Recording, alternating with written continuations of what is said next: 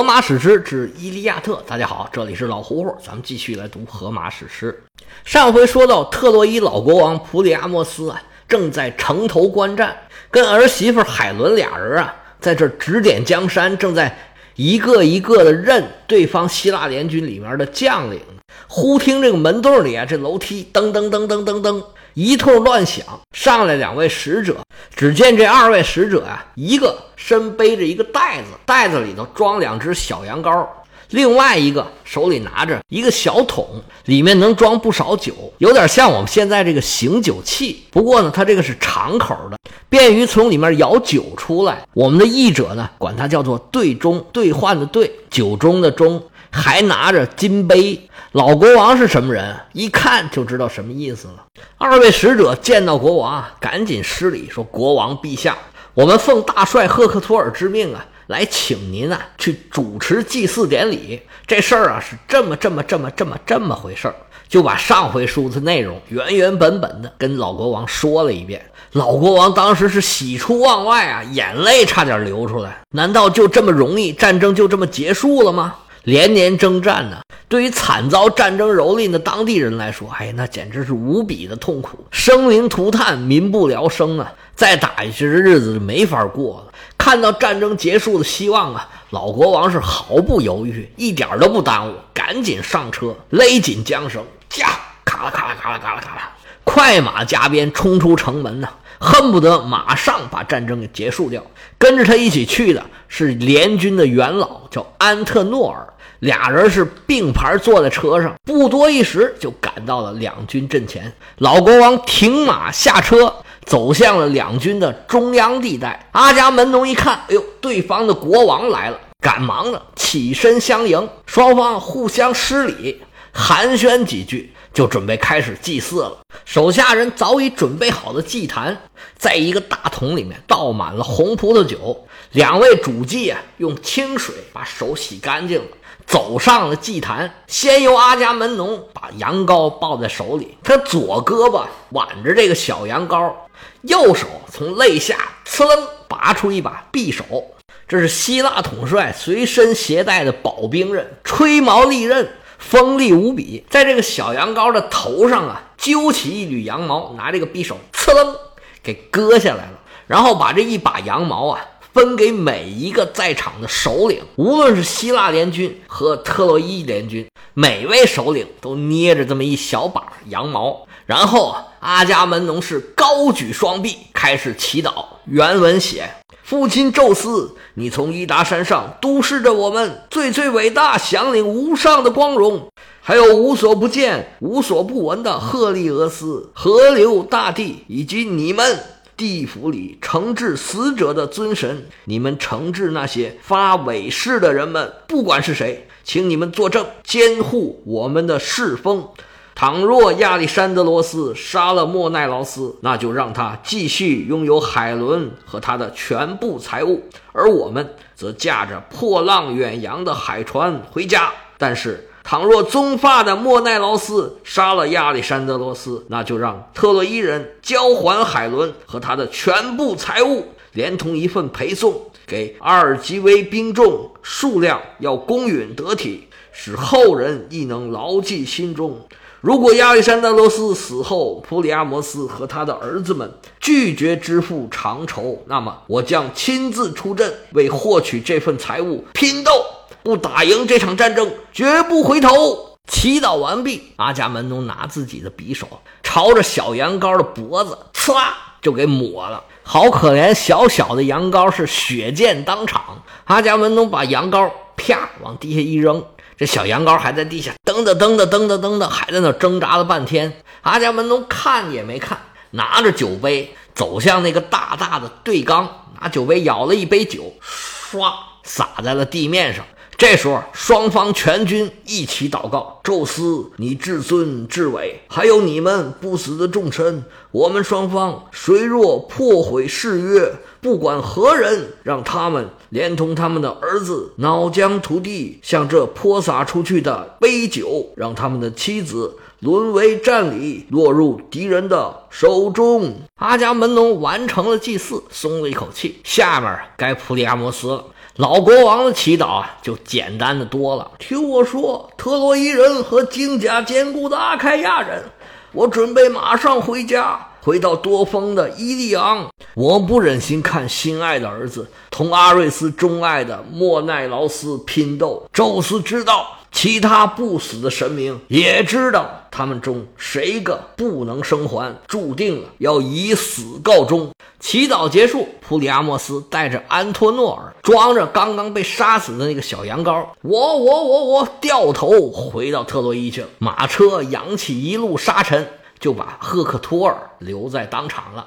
就在祭祀的时候，阿伽门农和赫克托尔早已命人啊量好了场地。准备好，代表两个人的两块小石头，决斗马上就要开始了。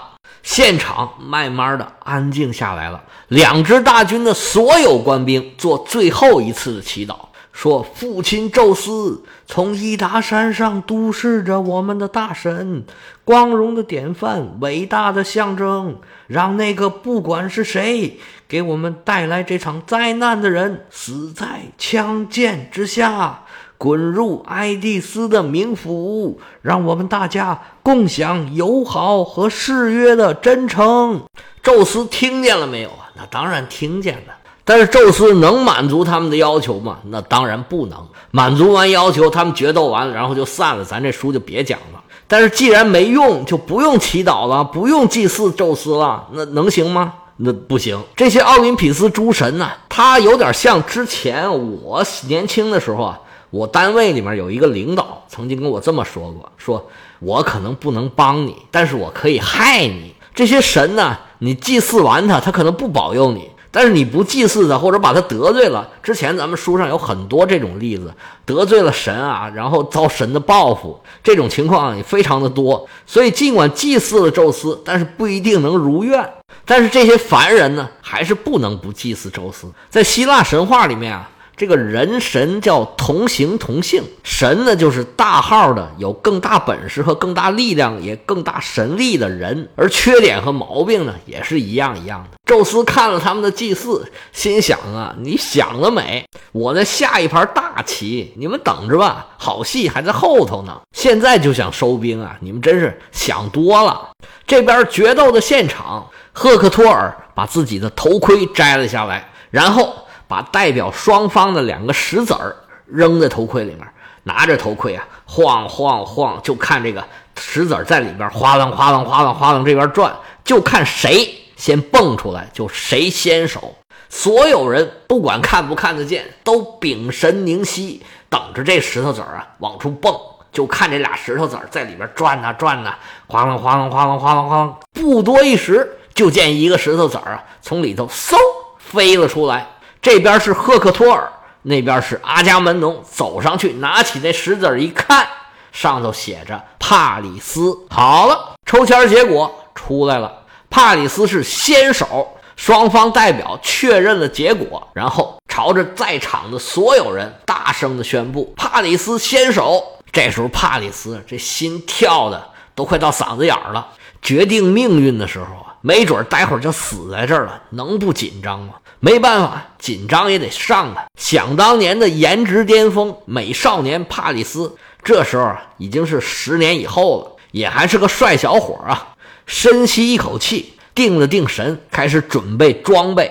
先穿上镜甲，就是腿上这块甲，护住自己的小腿。这个镜甲锃光瓦亮，脚踝上那个扣啊是银子做的。接着要穿上胸甲，这胸甲呀。做工精美，上面有漂亮的纹样。不过这胸甲原来可不是他的，是他哥哥卢卡昂的。哥哥战死之后，才把这胸甲呀给了帕里斯。不愧是亲哥俩，这胸甲呀穿在帕里斯身上跟定做的一样，是一点儿不大，一点儿不小，正合适。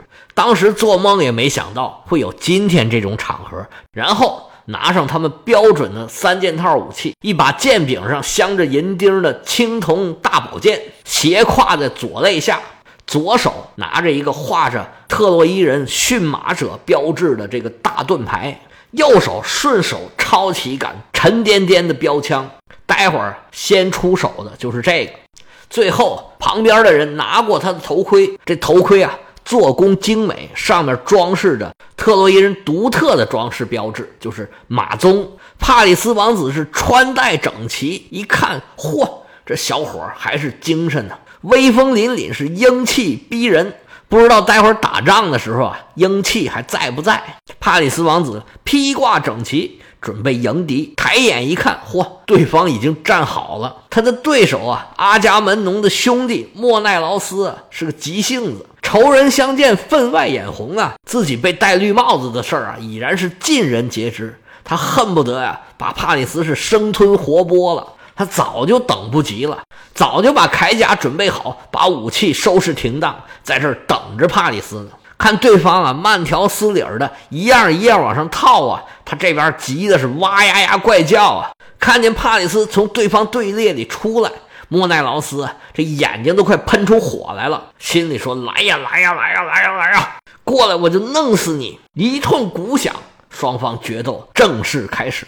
帕里斯是首先出手，他右手攥住长矛。瞄准莫奈劳斯的胸口，助跑了两步，使出平生的力气，就看这标枪啊，嗖，带着风声朝着莫奈劳斯就飞过来了。莫奈劳斯也不敢怠慢，瞅准了枪的走向，拿起盾牌了，嘡，这枪尖儿啊，正扎在盾牌上头，火星四溅呢。莫奈劳斯噔噔噔退了两步，一看这枪。枪尖扎歪了，这盾牌呀被扎了一个豁口。莫奈劳斯是安然无恙。莫奈劳斯一看自己没事儿，冲着帕里斯是哈哈大笑，哈哈哈哈哈哈！兔崽子，看我怎么收拾你！这回轮到莫奈劳斯来投枪了。莫奈劳斯是沉心静气，把全身的力气都凝聚在这个枪尖上，慢跑了两步，引枪发力，就看这个枪啊，日。恶狠狠地飞向了帕里斯，帕里斯王子也不敢怠慢，赶紧提起自己的盾呢，哐，挡住了对方的标枪。但是莫奈劳斯投的标枪啊，是势大力沉呐，通的一声扎烂了盾牌，捅破了胸甲。帕里斯心说不好，赶紧侧身。饶是如此，标枪还是把他穿的衬衣给撕了一道口子，刺啦，在身上划了一道血口。帕里斯长出一口气呀，哎呀，这捡了条命啊！眼见着一击不中啊，莫奈劳斯哇哇怪叫，拔出宝剑，欺身进步，就朝着帕里斯跑过来了。帕里斯是惊魂未定啊。一个恍惚，对手已经到了眼前了。莫奈劳斯高高举起自己的青铜剑，咬着后槽牙呀，心说：“小兔崽子，看我把你劈成两半！”帕里斯眼看宝剑已经举起来了，再拿手中兵刃来格挡，已然是来不及了。帕里斯眼睛一闭，心说：“完了，吾命休矣！”在场的观众啊，纷纷的惊呼啊，心想：“完了，决斗结束了。”就在全场呜的惊呼之下，莫奈劳斯是手起剑落，就听咔一下，这宝剑呢质量太差了，两边一撞，头盔凹下去一大块，宝剑是砍得粉粉碎。莫奈劳斯手里就拿着一个剑柄，他这个气呀，拿着一把突剑对着苍天拼命的怒吼：“啊，为什么不让我杀了他？为什么不让我杀了他？”帕里斯挨这么一下啊，脑子都懵了，整个人躺在地下是完全站不起来了，就用残存的意识啊挣扎了两下，也没办法挣扎得动。莫奈劳斯冲过去，一把抓住他的头盔，拖着帕里斯啊就往自己的营盘里边走。头盔上有个牛皮带儿。勒着帕里斯的下巴，把帕里斯勒的就喘不上来气儿了，在那儿一边挣扎一边，眼看着到了希腊这边了。莫奈劳斯是想拿一把剑，直接把帕里斯的头给割下来。一步两步，眼看着要进了希腊人的队列了。莫奈劳斯已经招呼人把剑给他了。就在这个电光火石之际，还有一步就进了希腊队列了。阿弗洛狄特是飘然而至。轻轻一拉，勒着帕里斯脖子这个牛皮带儿，噌就断了。莫奈劳斯忽然感觉自己手里面一轻，再回头看，哎，不对劲儿了，手里面拿着一个盔，人哪儿去了？他回头抓了一只矛，想要再找帕里斯。阿弗洛狄特升起一股浓雾，把帕里斯包在这个雾里，轻轻一推，帕里斯就回到自己的温柔之乡。莫奈劳斯整个决斗场里面找不着人了，所有的希腊联军和特洛伊联军的人都找不着帕里斯，在这纳闷儿。暂且不提女神阿弗洛狄特呀，把帕里斯送回家之后，就去找了海伦。当时海伦还在城头啊，正在观看他们的决斗呢。海伦这心里面矛盾呢，手心手背都是肉啊，一个是前任，一个是现任，他正看得入神呢。也很纳闷，这人都跑哪儿去了呢？忽然呢，后边有一个老太太在拽他的衣服。海伦回头一看，这老太太呀，好像认识，这是他原来在斯巴达的时候经常帮他做事儿、帮他干活的一个老太太。海伦就问这个老太太说：“老人家，您找我有什么事儿吗？”老太太说：“呀，说别看了，这帕里斯王子啊已然回家了，他让我过来请您回去。他现在正在啊。”躺在床上，洗得干干净净的，等你呢。海伦心中奇怪呀，说：“这老太太谁呀？她怎么知道啊？刚才还在打仗呢，怎么一转眼她又回去了呢？这时间也不对呀。而且这时候啊，他就觉得自己啊心浮气躁，哎呀，这个欲望啊就冲自己脑门子。他再仔细一打量这老太太呀，这不对呀，这老太太也太漂亮了吧！”身材那么棒，脖子上一个褶儿都没有，这哪是老太太呀？这是女神呐！现在我这感觉呀，就跟当时啊见着帕里斯第一次那感觉是一样的。这是女神啊，在这使唤呢。书中暗表是果不其然呐，阿弗洛狄特是爱神呐，他撩动了海伦的心里面这根弦儿，跟当初啊帕里斯勾引他的时候，阿弗洛狄特使这招是一样一样的。海伦一看他又来这一招啊，心里头就不乐意了，跟女神说：“你这有意思吗？你这耍了我一次，你又耍我一次，您这是干嘛呢？你又想让谁来勾引我呀？我当个美女，我容易吗？我，你说我长这么漂亮，做个良家妇女多难呢？我这三番五次的被人抢劫，被人劫走了，又被人勾引，您这是又打什么坏主意呢？你又帮我找下家了吧？那下家是在哪儿啊？”是不是帕里斯输了，你又让我去别处啊？就你说帕里斯这么好那么好，要去你去吧，我是不去了。